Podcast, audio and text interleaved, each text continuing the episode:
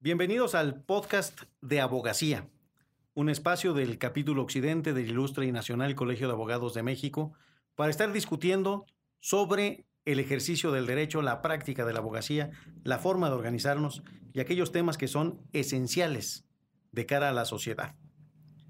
Soy Domingo Ruiz, presidente del capítulo Occidente del Ilustre Nacional Colegio de Abogados de México, y les doy lo más cordial bienvenida para hoy platicar sobre un tema que está en boga y que provoca mucha reflexión y análisis y hasta inquietud en la sociedad, que es la reforma en materia de subcontratación laboral o outsourcing. Y para tal efecto, hoy estaremos platicando con el maestro Omar Mata Morales, quien es el coordinador de la Comisión de Derecho Laboral de nuestro capítulo. Omar, muy buenas tardes. Buenas tardes, Domingo. Un gusto saludarlos. Bueno, pues bienvenido a este espacio y además a dar la patada eh, juntos de inauguración, de buena suerte a este espacio que estrenamos de nuestro querido capítulo occidente del Ilustre Nacional Colegio de Abogados de México. Pues bien, Omar, sin más preámbulo, está la reforma o el paquete de reformas más bien a distintas disposiciones, ley federal del trabajo, ley del seguro social, más algunas leyes eh, fiscales, sobre el tema de la subcontratación, que ya estaba muy anunciado, digamos, desde el año pasado que se presentaron estas iniciativas y después hubo una suerte de acuerdo raro de una buena parte del sector privado con el gobierno federal para ir avanzando en la reforma, mesas de trabajo, discusiones, etcétera, hasta que por fin fue aprobada esta reforma y después publicada relacionada con un tema muy polémico como es el outsourcing o la subcontratación laboral. Y polémico porque se ha prestado para muchas cosas, entre ellas abusos. Pero también, pues no quiere decir que este instrumento solo sea un instrumento de abuso. Sin embargo, con el propósito de frenar estos abusos es que se, se han hecho las modificaciones. Y quisiera, Omar, que nos platicaras un poco de qué se trata esta reforma en general. Claro que sí, Domingo. Mira, todos recordamos una mañanera que a todos nos sorprendió, en la que se tomó la decisión, o se anunció, prohibir la subcontratación laboral, comúnmente conocida como el outsourcing. Y se señaló, como bien, como bien nos indicas, que desde el año pasado iba a quedar publicada esa reforma. La anunciaban para noviembre o diciembre de 2020 como una eh, reforma preferente. Por lo que desde, un, desde su nacimiento y un término fijado en esa mañanera para su publicación, se anunciaba una reforma sumaria, o mejor dicho, al vapor, en un tema muy delicado. Con ella se pretendía combatir el autor sin malo, donde se, venden, donde se evaden impuestos, perjudicando a la hacienda pública, al SAT, al IMSS, al Infonavit, y que, desde hace, y que hace al trabajador nugatorio su derecho a acceder a prestaciones laborales justas, y posteriormente hacer valer sus derechos ante un posible conflicto laboral, pero también se atropelló, se atropelló al outsourcing bueno. Esta reforma no, no se publicó en las fechas prometidas, y pasaron varios meses pateándola sobre todo debido a la oposición de los sectores patronales. Se publicó la tarde del viernes 23 de abril del 2021 en el Diario Oficial de la Federación el decreto con la reforma que regula el outsourcing. Es una reforma muy sonada, usada en mi opinión como bandera política en el actual gobierno federal. En parte necesaria sí, pero bastaba con regularse, no con prohibirse. El artículo primero transitorio del decreto establece que la reforma entrará en vigor al día siguiente de su publicación. Por ello es que a partir del 24 de abril del 2021 entra en vigor las nuevas disposiciones referentes a la contratación laboral en nuestro país. Como señalabas, la reforma no solo modifica a la ley federal del trabajo, sino tiene impacto en varias leyes como lo son la ley federal del trabajo, la ley del seguro social, la, ley del Instituto al Fondo Nacional de Vivienda para los Trabajadores, Código Fiscal de la Federación, ley de impuestos sobre la renta, ley de impuesto al valor agregado, ley federal de los trabajadores al servicio del Estado reglamentaria del apartado B, del artículo 120 constitucional. Pero ¿cuáles son estos cambios? Los cambios siempre fueron, y se señalaron así por el gobierno federal, un combate al abuso que se daba en el outsourcing, y se concluye un esfuerzo colectivo para acabar con una simulación laboral e iniciar una nueva etapa de regularización y reivindicación de un trabajo digno.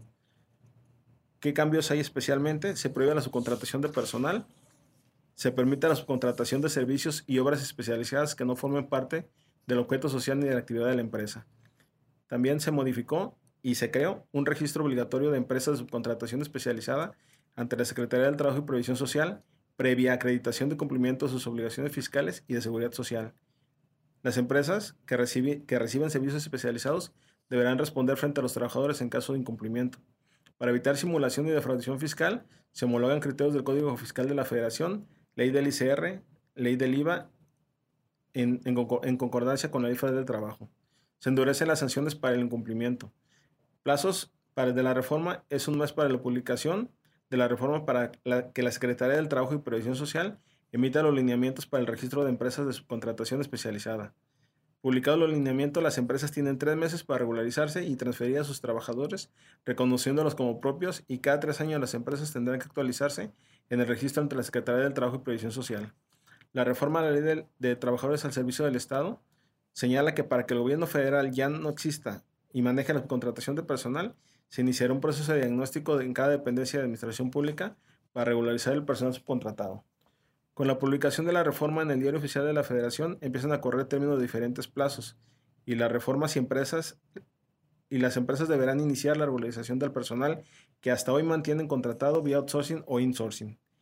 El decreto señala, en el caso de dependencias e instituciones, que las nuevas reformas entrarán en vigor en 2022.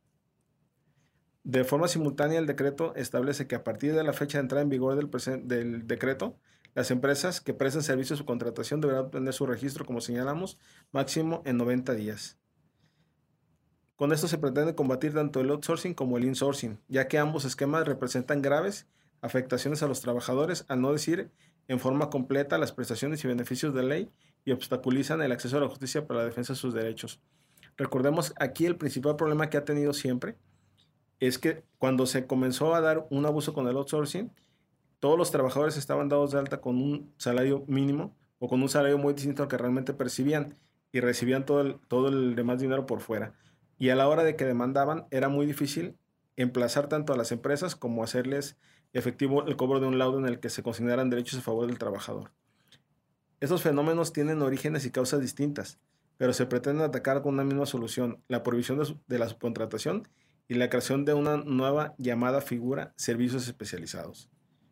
De la interpretación armónica de los artículos a reformar y de la exposición de motivos, tenemos conceptos como subcontratación y como servicios especializados, que realmente convergen en un mismo significado, cambiando únicamente la denominación. La subcontratación se define como poner a los trabajadores propios bajo, la subordinación de un tercero, quien se beneficia de sus, servicios y tiene como exigencia, para ser legal, que los servicios ahora sean especializados. Pero si si nos retomamos al inicio del outsourcing, ese fue el, la, real, el, real uso que se le tenía que haber dado, servicios especializados. Sin embargo, después estaba todas las empresas contratando a la totalidad de su plantilla laboral con, ese, con esa misma figura. La propuesta de reforma indica que no se considera subcontratación de personal la prestación de servicios especializados, por lo que pareciera una regresión a los tiempos de la colonia, en donde se da la orden al Ejecutivo de desaparecer la subcontratación, pero no se cumple. Se acata, pero no se cumple. En mi opinión, el, en opinión del suscrito, esta reforma carece de sustancia de fondo y tiene efectos distintos a los que se esperan. Por lo que ve el outsourcing bueno, no creo que desaparezcan los empleos actualmente bajo su contratación. Ello implicaría que esos empleos actualmente no son necesarios y creo que habría una reconfiguración de estructuras de contratación y, y proliferarán las empresas de servicios especializados, ya no serán outsourcing. No se, no se procurará la seguridad y el estatus laboral con esta reforma. Solo se fomentarán los contratos temporales y los servicios independientes. A su vez, la evasión fiscal en materia laboral tampoco desaparecerá, ya que no es atacada de fondo. No se combate como tal la simulación, únicamente se criminalizan las consecuencias, lo que ya estaba en ley, por cierto, por lo que los evasores seguirán evadiendo al no haber un cambio sustancial en la norma respecto al marco jurídico. No se logra la regularización que atiende a la naturaleza de los fenómenos de la prestación a combatir y, no se evitó ser una reforma únicamente más, ya que no se profundiza en la complejidad para hacer negocios en México y puede desactivar la inversión extranjera. ¿Cómo será el reparto de utilidades de acuerdo, de acuerdo con esta reforma del outsourcing? Se estipulan modalidades para el cálculo de participación de los trabajadores en las, en las utilidades, para evitar principalmente posibles distorsiones de empresas de uso intensivo de capital. Se pactaron, se pactaron agregar al artículo 127 de la Ley Federal del Trabajo una fracción para que ponga a tope las utilidades. Todas las empresas tienen la obligación de pagar utilidades durante los siguientes 60 días de la fecha en que deban presentar su declaración anual de impuesto sobre la renta. El monto tiene un límite de tres meses al salario del trabajador o del promedio del dinero recibido en los últimos tres años, pero se aplicará un monto que sea más favorable para el empleado. No obstante, el reparto de utilidades bajo los nuevos lineamientos será a partir del próximo año, ya que la fecha de entrega es en mayo y junio, por lo que se prevé que los cambios de ley comiencen a aplicarse hasta agosto. La entrega de utilidades a más tardar el 30 de mayo en el caso de los trabajadores que laboran para una persona moral, mientras que para las personas que trabajan para una persona física deberán recibir el pago a más tardar el 29 de junio de cada año. Las funciones, las funciones de los trabajadores recibirán, perdón, voy a, eh, se explicó con la reforma que los trabajadores no recibirán nada de estas ganancias a un porcentaje muy pequeño que se incrementará a 57 días con la propuesta de obtener 2.6 veces más. Respecto a las multas, con los cambios que prevén las multas, se señala que serán de 2.000 a 50.000 veces la unidad de medida de actualización a 179.240 millones de pesos a quien realice su contratación. No, hay me con la cantidad. ¿eh? Perdón. Multas. Con los cambios se prevén multas de 2.000 a 50.000 veces de unidades de medidas de actualización a quien realice su contratación de, de personal o preste servicios de su contratación sin contar con el registro correspondiente, sin perjuicio de las demás responsabilidades que hubiera lugar de conformidad con la legislación aplicable. Bien, Omar, a ver, me parece que es bien interesante este recorrido que, que haces de la, de la reforma, porque pone visibles varios temas. Uno, pues el origen, ¿no? Esto es, lo que se trata es combatir el tema de el abuso en dos sentidos. Un abuso tributario, digamos, ¿no? De evasión fiscal, de incumplir el pago de obligaciones fiscales, pero otro sobre los trabajadores, porque esto eh, supondría la disminución de ciertas prestaciones, de ciertos derechos, pero también el tema del juego, si me dejas llamarle así, de la PTU, ¿no? De, la PTU. Entonces vamos por partes. Eh, me parece bien interesante el, el tema de abordar si esta reforma realmente va a poner solución a estos problemas. Porque un poco lo que tú dices es, a ver, está prohibida la subcontratación, hay servicios especializados, pero quien esté en servicios especializados va a poder seguir en los mismos esquemas que, estaban antes. O sea, un poco lo que, lo que escucho es que en tu opinión no se estaría resolviendo la cuestión de, de fondo. Así es. Lo único que van a hacer las empresas de outsourcing ahora van a hacer cambiar su denominación, cambiar el juego y decir que son servicios especializados. Y se me hace un poquito más peligroso lo que están haciendo por lo, por lo que te señalaré en este momento. Antes, las empresas de su contratación te decían, puedes subcontratar a los trabajadores siempre y cuando no formen parte del objeto principal de la empresa. Y ahora la contratación de servicios especializados te permite contratar cualquier servicio especializado dentro de tu producción o dentro de tu objeto social cuando una empresa lo realice de manera más profesional y más especializada que tú. Entonces, ya van a ser parte de tu cadena de comercialización o de servicio si son especializados.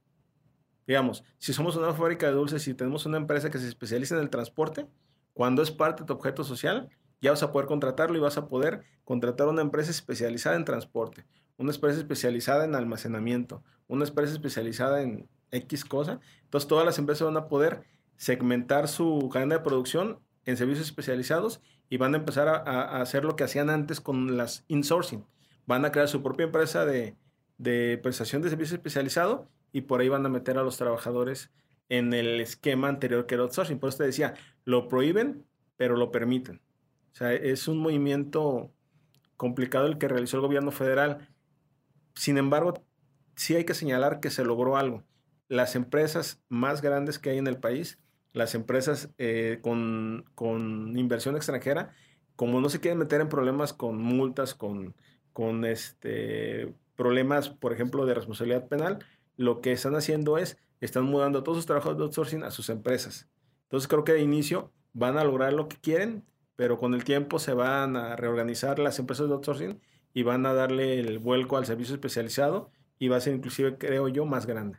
Entonces, por ahí se ve una tendencia de esas empresas de outsourcing lo que van a hacer es alinearse a hacer servicios especializados para avanzar y esto pues no implica o no supone pues que los trabajadores que tienen contratados pues no estén sub eh, inscritos con sus sueldos en el seguro social, por ejemplo, que ese era uno de los problemas. Pero, ahora un, tema que, que, yo no acabo de entender es, ¿y el insourcing que juega en esta fiesta? O sea, el outsourcing abusivo, tú mismo hace rato hablabas de esta clasificación que en el, que en el medio tenemos de outsourcing bueno, bueno y outsourcing malo, porque hay empresas de outsourcing muy serias, muy sólidas, que realmente te resuelven un problema. Y otras, pues esquemas más o menos abusivos. Pero si lo que se trataba de combatir era esto, ¿qué tiene que ver el insourcing? O sea, ¿por qué prohibir también el insourcing en los grupos empresariales? Porque muchas empresas manejaban el insourcing como outsourcing. Solamente lo hacían de casa. Es la diferencia por lo que lo quieren combatir, pero como bien dicen, no es una solución de fondo. ¿Cuál es el problema realmente que se dio con el outsourcing? Que lo calificamos como tú señalas malo y un, outsourcing bueno, que el malo era el outsourcing que comenzó a usarse para, para defraudar al fisco en cuanto a prestaciones no solo laborales, sino fiscales, era el principal propósito eh, en lo que vea al, al y al Infonavit. ¿Por qué? Porque daban de baja, daban, perdón, daban de alta a los trabajadores y los daban de baja posteriormente. O bien los mantenían dados de alta, pero los daban de alta con un salario mucho menor al que tenían y el salario se los completaban con efectivo o con cuotas sindicales o con eh, utilidades en empresas de sociedad como si fueran socios o en empresas cooperativas. O sea, maquillaban el salario de los trabajadores de mil formas posibles y no se los entregaban enteros. ¿Para qué? Para que no, no, tuvieran impacto en el IMSS. ¿Cuál era el problema para los trabajadores, trabajadores en este sentido? Que cuando recibían alguna incapacidad, la incapacidad era con un salario muy poco, una posible eh, pensión por un accidente de trabajo, enfermedad de trabajo, o por se sentían avanzada, les llegaba con una cantidad muy, muy baja y ese era un problema que se le venía a los trabajadores y que los trabajadores lo aceptaban por necesidad o porque no veían esta consecuencia futura. Y con el outsourcing comenzaron a hacer lo mismo. Ahora, el outsourcing nació de una manera correcta con el, con el uso de servicios que no eran la especialidad de las empresas. Por ejemplo, limpieza, seguridad. Pero llegó un momento en el que toda la plantilla de los trabajadores de una empresa estaban con el outsourcing. Entonces, por eso atacaron definitivamente las figuras, porque se dio un abuso muy grande por parte del, empresario mexicano. Entonces es ahí donde se hace muy interesante la cuestión del servicio especializado. Esto es, por regresar a esa vocación, hombre, si yo lo que hago es fabricar zapatos y necesito redes de telecomunicaciones o ciertas instalaciones en mi empresa, no soy experto en eso, subcontrato, la vigilancia, la limpieza el transporte, este, en fin, ¿por qué? Porque cada negocio de suyo es de especialidad. Si yo no soy bueno en transportar, ¿para qué me desenfoco en eso? Me enfoco en lo mío y subcontrato lo demás. Otro tema era la PTU. ¿Qué opinas de esta reforma, digamos, de la manera de calcular y enterar la, la PTU? ¿Ayuda en algo? ¿Ayuda al trabajador? ¿Ayuda a la empresa? Yo creo que ayuda a los dos. Se vio muy salomónico el gobierno federal en ese sentido fue lo que más detuvo la, la, reforma y la publicación de la reforma. El tema de reparto de utilidades, eh, los centros, el centro coordinador empresarial, eh, las cámaras de comercio, Coparmex a nivel federal, dieron mucha, mucha batalla en este sentido. Estuvieron las mesas de negociación eh, y se iba a un, a un, mes, a otro mes, la reforma porque querían, querían que se dejara claro cómo se iba a pagar utilidades. A las empresas les daba mucho temor repartir todas las utilidades entre los trabajadores porque iban a ser cantidades muy grandes, que al final del día así está estipulado por la ley, pero las empresas en México eh, tienen un grande problema al momento de, repartir utilidades, se asustan. Es mucho lo que tienen que repartir y sobra decir, es el único país en el que se reparte utilidades o existe una prestación similar a, la que hay aquí en México. Entonces, eh, se va a lograr con esto, a mi opinión, que sí se le entregue utilidades a los trabajadores en todas las empresas, pero le pusieron un tope y fue la que las empresas logró.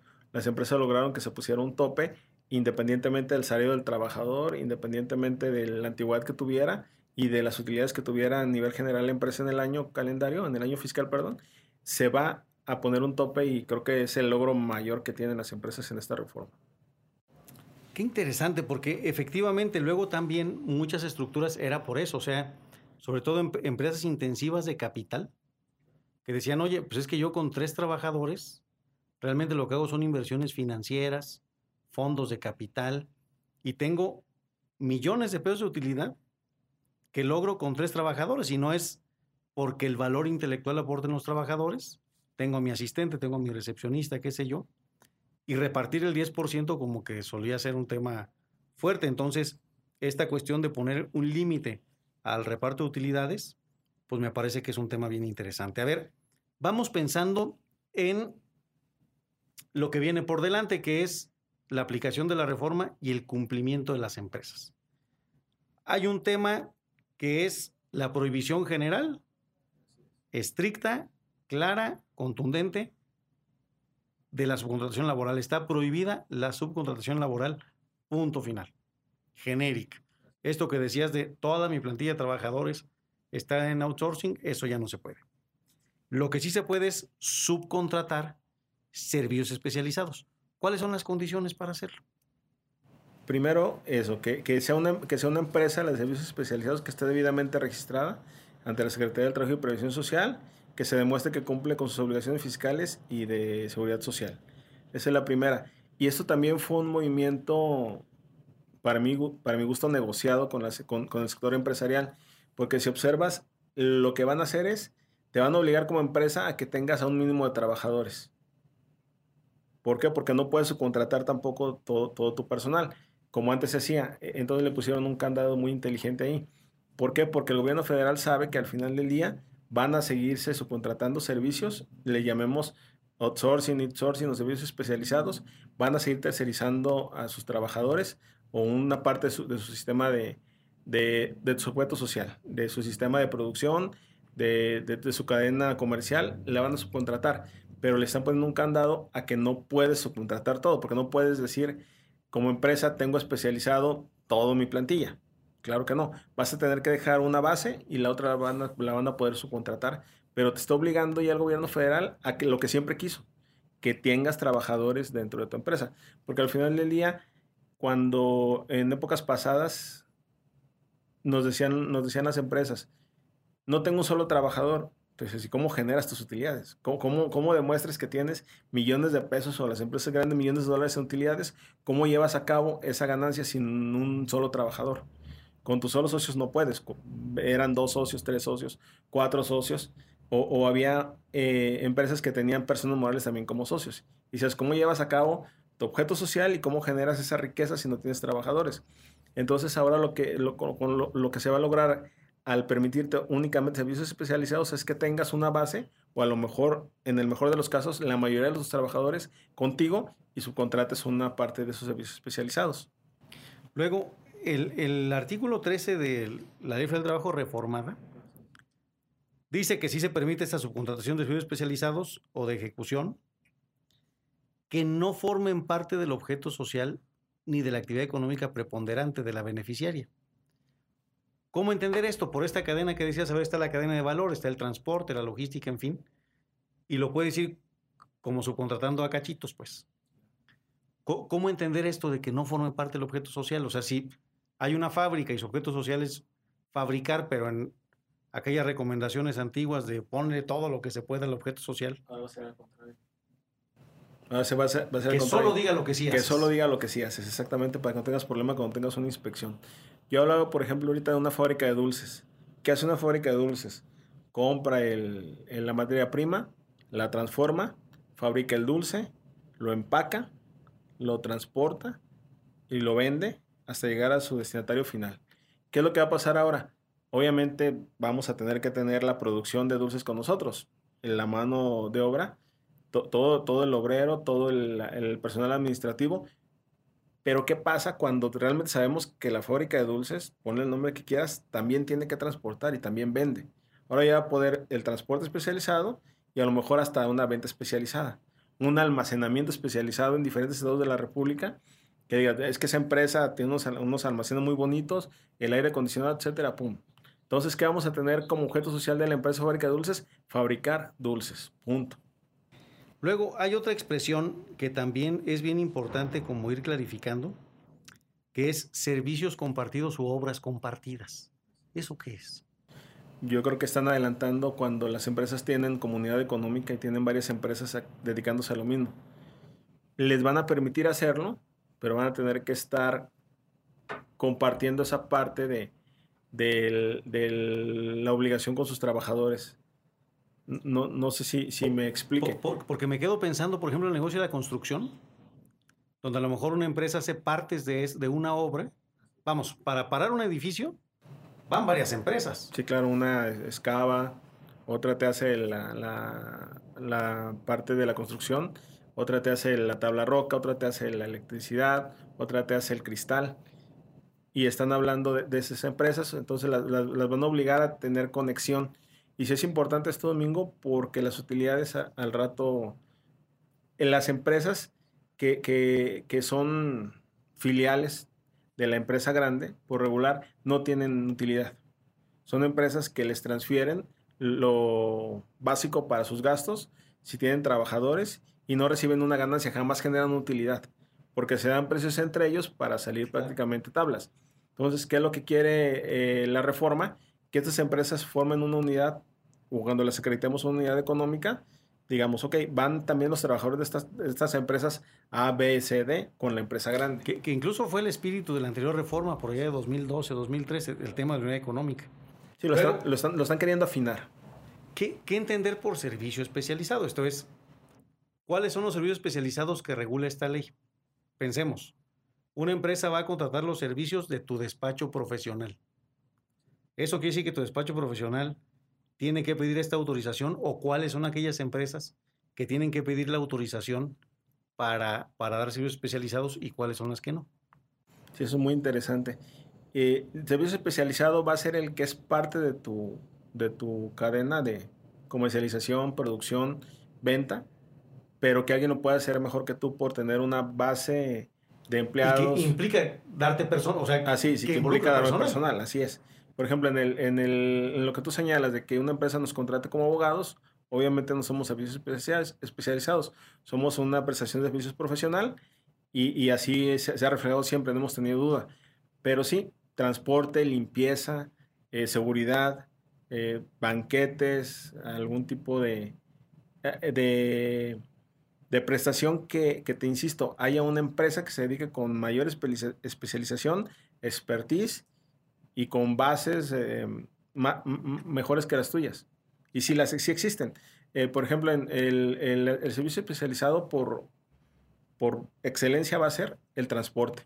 Sabemos que hay empresas que cuentan con la logística, con la comunicación, con los vehículos, con todo. O la limpieza, la seguridad, la capacitación, el equipamiento.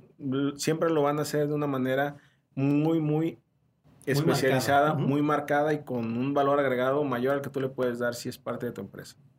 Y, creo que ese es el, tema, o sea, me, parece que cara al cumplimiento, eh, evitar las sanciones, vamos, hay multas, incluso en materia fiscal hay un delito, ¿no? Ahora por la simulación de estas cuestiones, si pensamos en evitar estos riesgos y que alguien quiera cumplir bien con la reforma, creo que el punto de partida es entender bien su modelo de negocio, qué hace, qué es lo importante, qué sostiene el objeto social para conceptualizar bien este tema del servicio especializado, porque ahí se va en cadena.